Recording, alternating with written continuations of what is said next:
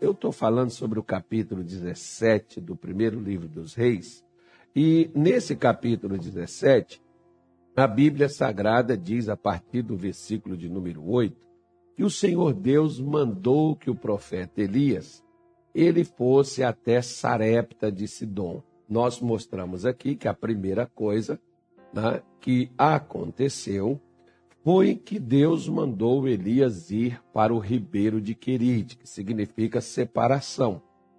Primeiro Deus separa, né, separa as ovelhas dos bodes, separa os servos do não servos, porque para Elias que servia a Deus, tinha pão, carne e água. Para os outros que não serviam a Deus, só tinha a água. Agora eles não serviram por opção deles. Não é que Deus estivesse castigando-os. Lembra que nós falamos aqui que Deus é um Deus de lugar e falando em lugar, nós estamos compreendendo que Deus é um Deus de posicionamento. Enquanto eu não me posiciono, não, pastor, eu sou neutro. Olha, existem coisas que não tem como você ser neutro.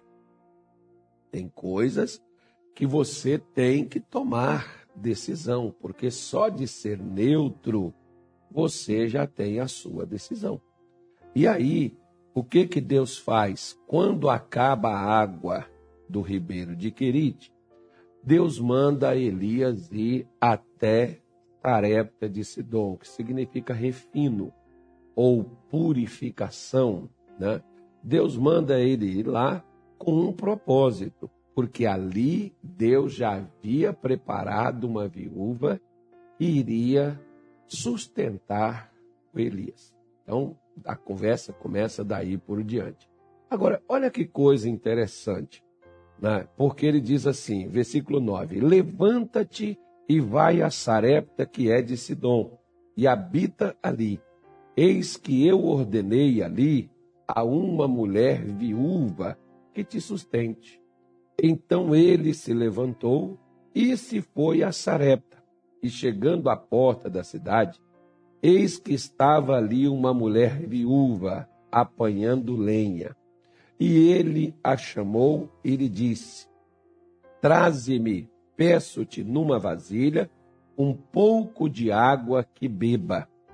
E indo ela a buscá-la, ele a chamou e lhe disse: Traze-me agora também um bocado de pão na tua mão. Porém ela disse: Vive o Senhor teu Deus, que nem um bolo tenho, senão somente um punhado de farinha numa panela e um pouco de azeite numa botija. E vês aqui, apanhei dois cavacos e vou prepará-lo para mim e para o meu filho, para que o comamos e morramos. E Elias lhe disse: Não temas, vai e faze conforme a tua palavra Porém, faze disso primeiro para mim um bolo pequeno e trazei-mo para fora. Depois farás para ti e para teu filho. Porque assim diz o Senhor, Deus de Israel: a farinha da panela não se acabará, e o azeite da botija não faltará, até ao dia em que o Senhor der chuva sobre a terra. E foi ela e fez conforme a palavra de Elias. Assim comeu ela e ele e a sua casa muitos dias. Da, da panela a farinha não se acabou e da botija o azeite não faltou, conforme a palavra do Senhor que falara pelo ministério de Elias. Então vamos dar uma parada aqui e vamos analisar algumas coisas. Eu tenho certeza que você já ouviu várias vezes muitos pregadores, muitos pastores pregando sobre esse texto e cada um mais profundo do que o outro. O que eu vou te falar aqui não tem tanta profundidade não, mas tem uma necessidade muito grande que nós vemos justamente a diferença em uma coisa. Principalmente se nós pegarmos em relação né, ao texto que a Bíblia Sagrada fala, que essa viúva, por exemplo, aqui de Sarepta, nos tempos dela, diz o evangelista Lucas, o Senhor Jesus afirmando: nos tempos de Elias havia muitas viúvas em Israel, mas a nenhuma delas foi enviado o profeta Elias. Mas ele vai a Sarepta de Sidom. Pô, pastor, mas que maldade! Por que, que Deus não mandou ele, ele lá? Olha, presta atenção numa coisa que eu vou te falar para você nunca esquecer na vida. Onde é que Elias estava? Elias era de que povo? Ele não estava em Israel? Estava. Elias não pregou, não falou, não disse, não ensinou, não orientou? Sim, senhora, sim, senhor. O povo quis alguma coisa com Deus? Não. Por que, que Deus então manda Elias sair de lá do seu povo, atravessar Israel e ir para uma terra estrangeira? E lá na casa dessa mulher estrangeira, essa viúva desamparada, com falta de pão, água ela não faltava, mas pão faltava. Essa viúva recebe o profeta na sua casa. Isso faz algum sentido para você? Se você, por exemplo, pegar o que disse o, o apóstolo João, lá no seu evangelho, no capítulo de número 1, do Evangelho de João, o versículo de número 11, João diz assim. Vamos fazer aqui um paralelo, que você vai ver por que, que o azeite dela multiplicou, por que, que a farinha dela multiplicou. Diz aí, ó, veio para o que era seu, e os seus não o receberam. Agora, olha o versículo 12 para você ver. Mas a todos quantos o receberam, deu-lhes o poder de serem feitos filhos de Deus, aos que creem no seu nome. Então, pelo mesmo motivo que Jesus também veio para o povo judeu, mas eles, na sua maioria, não o receberam, não o aceitaram, não o acataram em seus corações. O que que Jesus fez? Jesus então passou para as outras nações, para os estrangeiros. Apenas a história se repete. Elias estava lá no meio do povo de Deus. Às vezes, isso aqui é para que eu e você a gente possa refletir justamente em uma coisa. Quantas vezes você já assistiu aqui às nossas lives? Você já assistiu às lives, às pregações, cultos, reuniões de outros pastores que muitas vezes tem aqueles que pregam e depois que pregam, eles chamam a pessoa para a pessoa tomar uma decisão. Para a pessoa decidir se ela quer receber, se ela quer aceitar a Jesus.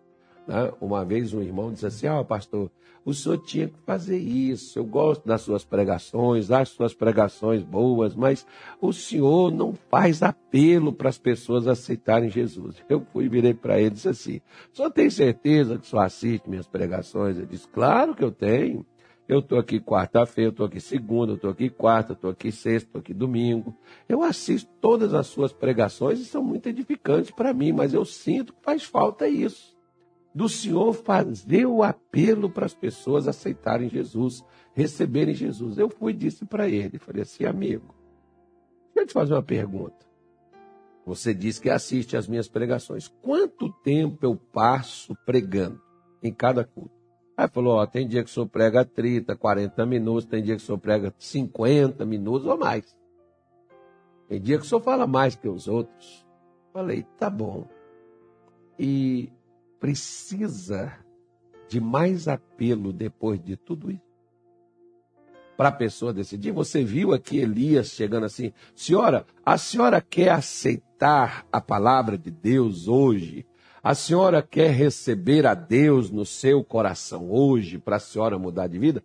Você não vê Elias dizer isso aqui, não. Você vê Elias encorajá-la e dizer para ela, para ela fazer conforme o que ela havia dito que faria, que ela ia fazer um bolo, para ela e para o filho dela comer e morrer, porque eles não tinham mais alimento, não tinha mais azeite, não tinha mais farinha, que ali estava acabado, não cabia mais ninguém. Mas Elias chega e diz assim: não, olha, assim diz o Senhor, o Deus de Israel. Não tenha medo, não, tenha fé. O Deus de Israel diz que a farinha não vai acabar, o azeite não vai secar e que ele vai dar chuva na terra. Mas primeiro você vai fazer um bolo desse aí para mim trazer para fora.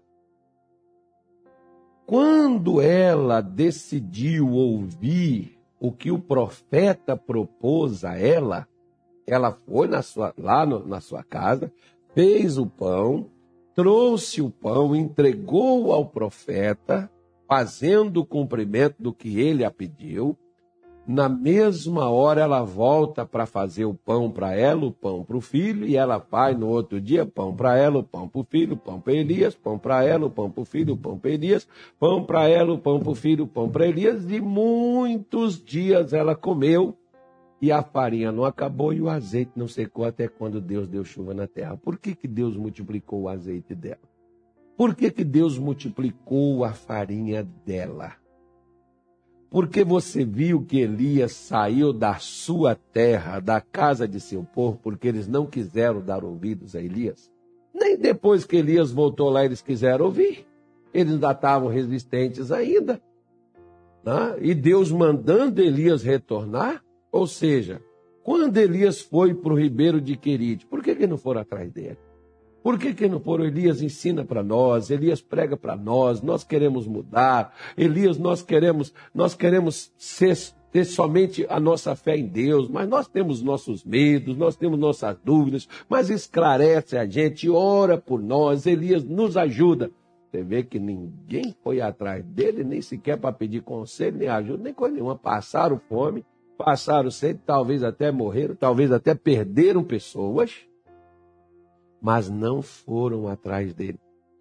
Da mesma forma também, assim tem pessoas que elas ouvem, ouvem, ouvem, mas nunca recebem, porque receber Jesus não é você, me perdoe, não é você levantar a mão, botar a mão no peito, você ir lá na frente, pode fazer todas essas coisas, eu não sou contra. Eu, eu acho que eu acho que a coisa você faz pela fé. Porque eu, quando recebi Jesus, eu não levantei, não saí do lugar onde eu estava, simplesmente eu escutei meu pastor pregar, virei para minha mulher e disse assim: ó, de hoje em diante, é assim. Eu quero ser isso aí que esse pastor acabou de pregar. Eu vou viver isso aí, eu vou buscar isso, eu vou respirar isso, eu vou contemplar isso, eu vou aprender isso, eu quero isso aí e saí de lá após o culto ter terminado. Saí de lá de trás, onde eu estava, lá no fundo da igreja. Fui lá na frente do altar conversar com o pastor e disse para ele: Eu quero, a partir de hoje, que o senhor me ensine a ser um homem de Deus. A decisão foi minha. Meu pastor não precisou me chamar. Porque quando você decide por você, você não precisa ser induzido por outra pessoa a fazer o que você já decidiu fazer. Porque nós temos uma decisão a tomar e uma consequência a viver. Porque Deus coloca diante de nós, segundo diz, por exemplo, a Bíblia Sagrada em Deuteronômio 30, no versículo 19, o Senhor Deus colocou diante de nós a bênção e a maldição, a morte e a vida. Aí ele diz: a consequência é escolha do que você fez. Ah, as mulheres de Israel não escolheram ouvir o profeta. Deus leva o profeta para uma terra estranha e essa mulher lá de Sarepta, essa viúva de Sarepta, nas últimas, né, digamos, dias, horas da sua vida, ela resolve ouvir o profeta. Por que, que Deus? Ela resolve fazer o que o profeta aconselhou para ela. Por que, que nós também ouvimos, mas não resolvemos fazer? Por que, que nós, você veja bem, por exemplo, em Atos 16, você vê um moço, um senhor desesperado, um carcereiro, desesperado porque é, havia tido um terremoto ali e, e, e, ele achava que os presos haviam fugido e ele queria se matar porque naquele tempo era vida olho por olho, dente por dente, era vida por vida. Então ele já ia morrer, então já vou me morrer, vou me matar. E Paulo diz: não faça isso. Ele vira para Paulo, mas o que, que eu posso fazer, cara? Não tem alternativa, não. Paulo diz: tem. Você que não sabe, mas tem. Como talvez a senhora esteja igual essa mulher viúva aqui de Sarepta. Talvez você esteja nas últimas horas da sua vida. O casamento está terminando, está por um fio. A sua vida financeira está acabando. Você está aí desesperado, desempregado. Você está aí nas últimas da sua vida. Você talvez está aí pensando tirar a sua vida, pastor. Acabou. Minha vida é só dor, desespero. Mas aquele homem vira para Paulo e disse: O que eu faço então para que eu possa sair disso? Porque talvez essa seja, talvez a palavra que não quer calar, né? Principalmente nos dias de hoje. Essa é uma mensagem que muitas vezes é bem atual não foi só, infelizmente, esse carcereiro que estava diante dessa situação, mas a Bíblia Sagrada nos mostra no versículo 30, ele dizendo, Atos 16, 30, dizendo: Tirando-os para fora, disse: Senhores, que é necessário que eu faça para evitar essa desgraça na minha vida? para evitar essa morte na minha vida, para evitar essa destruição na minha vida. Então aquele homem não sabia que tinha uma saída. Mas talvez você não saiba que tem uma saída, como essa viúva, ela não sabia que tinha uma saída. Mas quando Elias chega e mostra a saída para ela, ela saiu por aquilo que o profeta mostrou. Você tem pegado aquilo que Deus, como hoje, por exemplo, eu estou aqui hoje como, não vou usar esse termo não, estou aqui hoje como mensageiro da palavra de Deus para dizer a você que existe uma saída, a saída é Cristo, a saída é Jesus. Se você quiser, então deixa eu ser profeta de Deus para a sua vida então e dizer a você que a saída é Jesus. Talvez você não está vendo. Talvez você está igual essa mulher, eu vou morrer. Talvez você está igual esse carcereiro, eu não tenho solução. Não significa que você não saiba ou que você não veja a solução, que ela não exista. Para essa mulher, por exemplo, na cabeça dela não funcionava que ela pudesse ter o azeite multiplicado e a farinha multiplicada. Para ela ali acabou, acabou. Mas Deus, quando Israel chega diante do Mar Vermelho, está todo mundo temendo os egípcios que estão atrás, o mar estava à frente, e eles disseram: Moisés não tinha sepultura suficiente no Egito para a gente morrer. Mas Moisés disse: Fica quieto, vocês não sabem o que, que Deus vai fazer. Ficai quieto, veja o livramento que o Senhor hoje vos dará.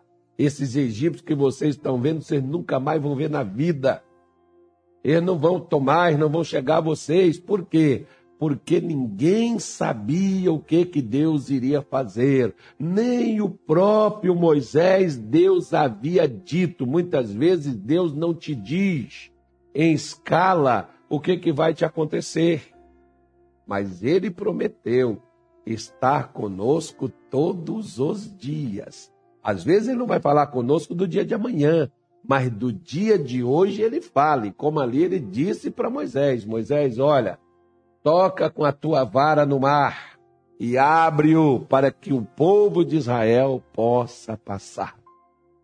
minha senhora, meu senhor, como vou tornar a repetir, não significa que você não veja saída, que ela não exista. Essa viúva está diante do homem de Deus e ela está dizendo: Olha, vive o Senhor teu Deus. Eu sei que tem um Deus que existe, mas olha, deixa eu falar com você uma coisa. Estou falando sério, isso não é brincadeira. Só tenho aqui um pão para mim comer e eu e meu filho nós vamos morrer depois. Não tem mais esperança. Como é que você está hoje? Não tem mais esperança? Não tem mais solução para você? Você imagina, você se vê assim, como este carcereiro, o que, que eu faço? Porque às vezes as pessoas, elas pensam que elas precisam sair de um canto para o outro. Elas pensam que elas precisam ir a um, um lugar específico. E a resposta de Paulo para este carcereiro foi tão simples. E ele somente disse para ele: crê no Senhor Jesus Cristo. O que você precisa é só receber Jesus, o homem.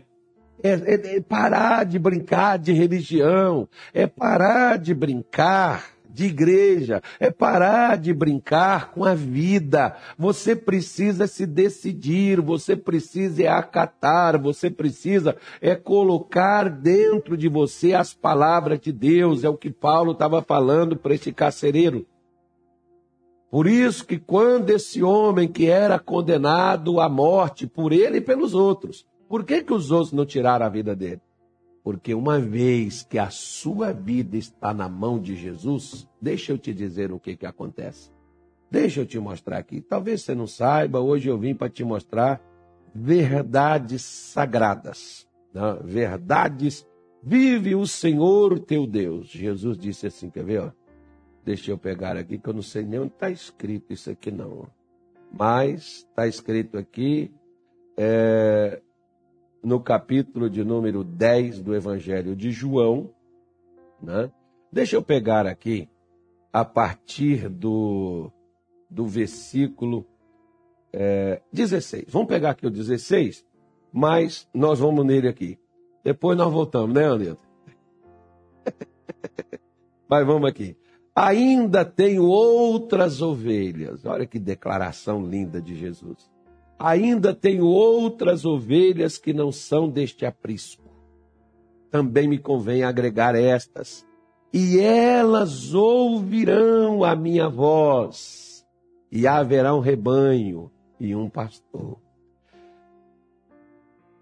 Por isso, o Pai me ama, porque dou a minha vida para tornar a tomá-la. Porque nós fomos tirados do nosso Deus. Mas Jesus deu a vida dele para nos tomar de volta para Deus. Aí ele diz assim, versículo 17, 18: Ninguém me tira de mim. Olha que declaração. Ninguém. Sabe o que é ninguém? Ninguém é ninguém. Ninguém atira de mim, mas eu de mim mesmo a dou tenho poder para dá-la e poder para tornar a tomá-la. Esse mandamento recebi de meu Pai. Agora, deixa eu pegar um outro versículo aqui, que Jesus disse assim, quer ver? Ó?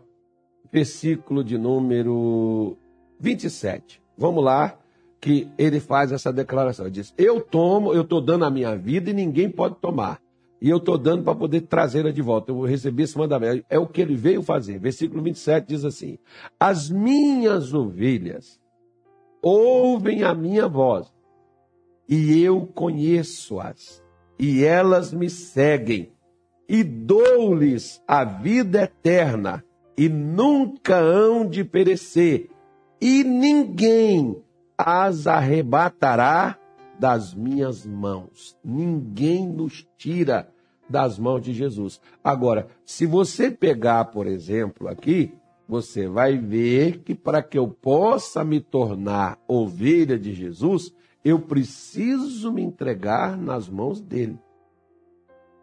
Eu preciso querer que ele esteja no controle da minha vida.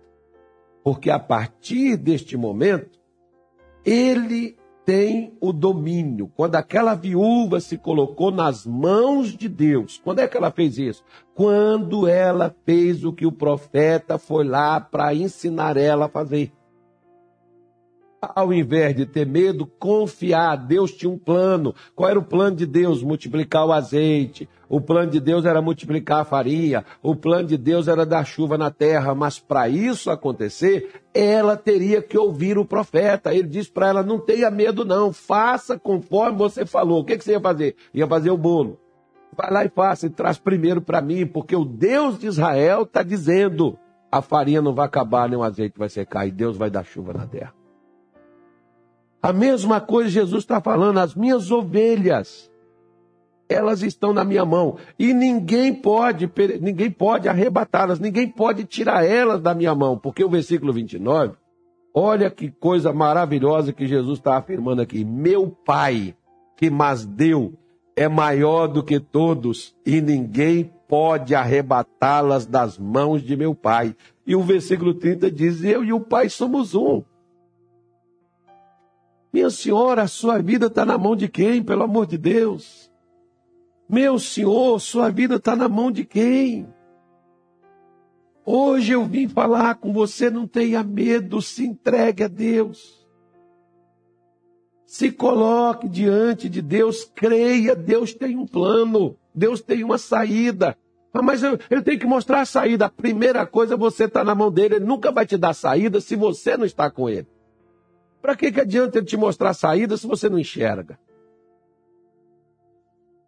Por isso, eu li uma das maiores declarações quando eu morava em Duque de Caxias, no Rio de Janeiro. Eu ia no, no salão lá de beleza cortar o meu cabelo e lá tinha uma plaquinha escrita com um coração, um formato de um coração, mas todo quebrado e aquele coração todo despedaçado. E ali, naquele coração, embaixo daquele quadro, tinha uma frase que eu nunca mais esqueci. E essa frase dizia assim: Para Deus consertar um coração quebrado, basta você entregá-lo a Ele. O que está quebrado na sua vida? Sua vida conjugal, sua vida financeira, sua vida espiritual, sua saúde, seu casamento, o que está quebrado? O que quebrou na tua vida? Essa mulher de Sarepta estava com a vida quebrada, a morte estava logo ali. Era o que ela enxergava.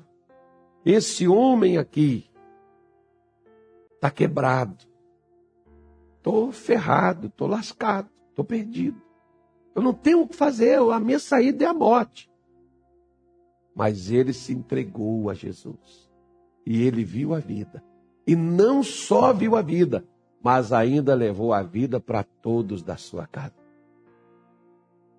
Porque essa mulher de Sarepta, não somente ela, mas toda a sua casa, afirmou a palavra de Deus, toda a sua casa ou seja, aquela mulher talvez tinha, tinha empregados ali, tinha gente que trabalhava para ela e todos iriam morrer. Você já percebeu que a sua escolha vai afetar até mesmo a vida de outras pessoas, seja pelo lado bom ou pelo lado negativo? a escolha que esse carcereiro fez, porque se você pegar aí o versículo 32 de Atos 16, você vai ver que não foi só ele que se livrou da morte, porque a pior morte não é aquela que o homem pode fazer conosco. A pior morte, apesar de ser triste, é a morte eterna, porque é a separação do homem de Deus para sempre. Então, quando Paulo, em Atos 16, 32, está aí na tela, ó, ó, colocou aí, e lhe pregaram a palavra de Deus e todos que estavam na sua casa. O que aconteceu com os que estavam na casa dele? Versículo 33 diz aí, ó. E tomando-os consigo naquela mesma hora da noite, lavou-lhe os vergões, vergões, as feridas, e logo foi batizado ele, todos os seus. Olha que decisão tremenda daquele homem. Você está sabendo que agora, por exemplo, dia 26 vai ter um batismo nas águas? Quantas vezes você já ouviu falar de Jesus, você nunca decidiu fazer? Você vai esperar até quando? Vai esperar o azeite acabar, a farinha acabar? Que o azeite é a sua vida. A farinha é o seu sustento. Você vai esperar seu corpo. Aí, ah, Jesus, agora, agora não tem mais jeito, né? Escangalhou tudo. E nem o povo de Israel, enquanto podiam decidir, preferiram ficar na dúvida, o Deus ou Baal. Né? E quando Elias foi embora, ninguém se importou. É necessário que a gente acorde. Vamos fazer a nossa oração de hoje? E Deus, olha, se Deus falou com você nessa palavra, mande para o seu filho, para o seu pai, para sua mãe, para o seu avô, para sua tia, põe nas suas redes sociais. Deixa Deus falar com o mundo, essa palavra de Deus, e deixa ela chegar, deixa ela ir. Isso vai abençoar a vida de outras pessoas que depois vão te agradecer, porque tem gente aí que está com a vida no fim e que Deus vai mudar a sua história. E depois você vai contar para nós o que foi que Deus fez na sua casa, na sua família, no seu lar. Recebe a Jesus, deixa ele entrar. Pode estar tá quebrado, pode estar tá destruído, pode estar tá lascado, arrebentado, mas Jesus sabe consertar e colocar tudo no seu devido lugar. Vamos buscar a Deus agora está na hora? Nosso Pai e nosso Deus. Senhor, em o nome do nosso Senhor Jesus, nós oramos nesta tarde de hoje e te apresentamos, meu Deus, todas as pessoas que nos acompanham. Mostramos o quadro desta viúva de Sarepta. Talvez, meu Deus, não são viúvas, não é a viuvez e nem a escassez de alimento que está, meu Pai, tirando a vida desta pessoa. Às vezes é uma doença incurável, Senhor. Às vezes é uma ameaça de morte e o inimigo vai matar se o Senhor não entrar. Senhor Jesus, quantas pessoas a vida está por um fio e essa pessoa está vendo a vida sair por meio de seus dedos. Mas assim como Elias encorajou aquela viúva naquele dia a tomar a decisão certa, eu vim aqui nesta tarde também para encorajar esta pessoa a tomar a decisão correta. Oh, meu Deus. Em o nome de Jesus, manifeste o teu poder, meu Pai. Abençoa, Senhor Jesus, a estas pessoas. Oh, meu Deus, entra agora onde tem corações abertos, onde tem gente dizendo: Eu quero Hoje eu estou assumindo, eu estou recebendo. Hoje o Senhor pode entrar no meu coração, na minha alma, no meu corpo e ser o meu Deus, o meu guia, ser o meu médico, ser o meu Senhor, ser o dono de meu, futuro, do meu presente e do meu futuro. Senhor Jesus, então assuma estas pessoas porque o Senhor não mandou Elias para dar prejuízo àquela viúva em Sarepta. O Senhor mandou ele lá para salvá-la, para mudar a vida dela. O Senhor não mandou ele lá para comer, para tirar o que era dela. O Senhor mandou ele lá para não deixar aquela mulher, meu Deus, perecer, morrer à míngua. O Senhor não mandou eu vir aqui hoje, nesta tarde, para contar história, mas para não deixar esta pessoa padecer, perecer, ser destruída. Senhor Jesus, então entra na carne, nos nervos, no sangue, nos ossos, nas juntas, no sistema nervoso, na pressão arterial, no coração, nos pulmões, nos rins, no pâncreas, no intestino, nas juntas, nas medulas, nos nervos, no sistema nervoso. Em nome de Jesus, meu Deus, venha banir e venha arrancar a morte, meu Deus, e a condenação de onde ela estiver de onde ela veio este mal, Senhor, sobre esta casa. Destrua, meu Deus, a, a, a frieza que há no casamento, a destruição deste lar não vai acabar. Eu oro em nome de Jesus e eu te peço, assim como aquele carcereiro desesperado que ia tirar sua vida, Senhor, tem gente assim também pensando, tem gente assim também, ó Deus, que desistiu de viver porque não vê saída, mas entre agora e há uma saída vida. E Jesus vai mostrar para a senhora, vai mostrar para você, moça. Não tira a tua vida, dá a tua vida para Cristo. Está uma desgraça mesmo, está uma destruição mesmo, é uma vida miserável mesmo que você está vivendo. Entrega ela para Jesus, dá ela para Jesus neste dia de hoje, Pai. Em nome de Jesus, toma este homem, ó Deus, que não consegue, Senhor, ser feliz na vida. Entra agora nesse momento e quebra, meu Deus, esse domínio, arranca a sombra da morte, ah, tira essa pessoa desse vale da sombra da morte que ela está passando por ele e dá ela vida e entra nela e transforma e muda e guia, sustenta, leva pelas mãos, abençoa, meu Pai, o teu povo no dia de hoje. Eu clamo, eu te peço que dê a vitória, que dê a bênção, porque se o Senhor entra, o Senhor sabe para onde conduzir, o Senhor sabe para onde levar, o Senhor entrou na minha vida e o Senhor soube o que fazer com ela. Por isso, entra na vida deste homem, na vida desta mulher, leva eles para onde o Senhor quer levá-los. Aquela mulher que achava que iria para o cemitério, Deus, ela passou a ter a comida todos os dias, o Senhor multiplicou, multiplica o vigor, multiplica a força, multiplica a paz, multiplica o ânimo, dá a bênção completa completa para esta gente. Nós oramos e te pedimos no nome de Jesus. Amém e graças a Deus.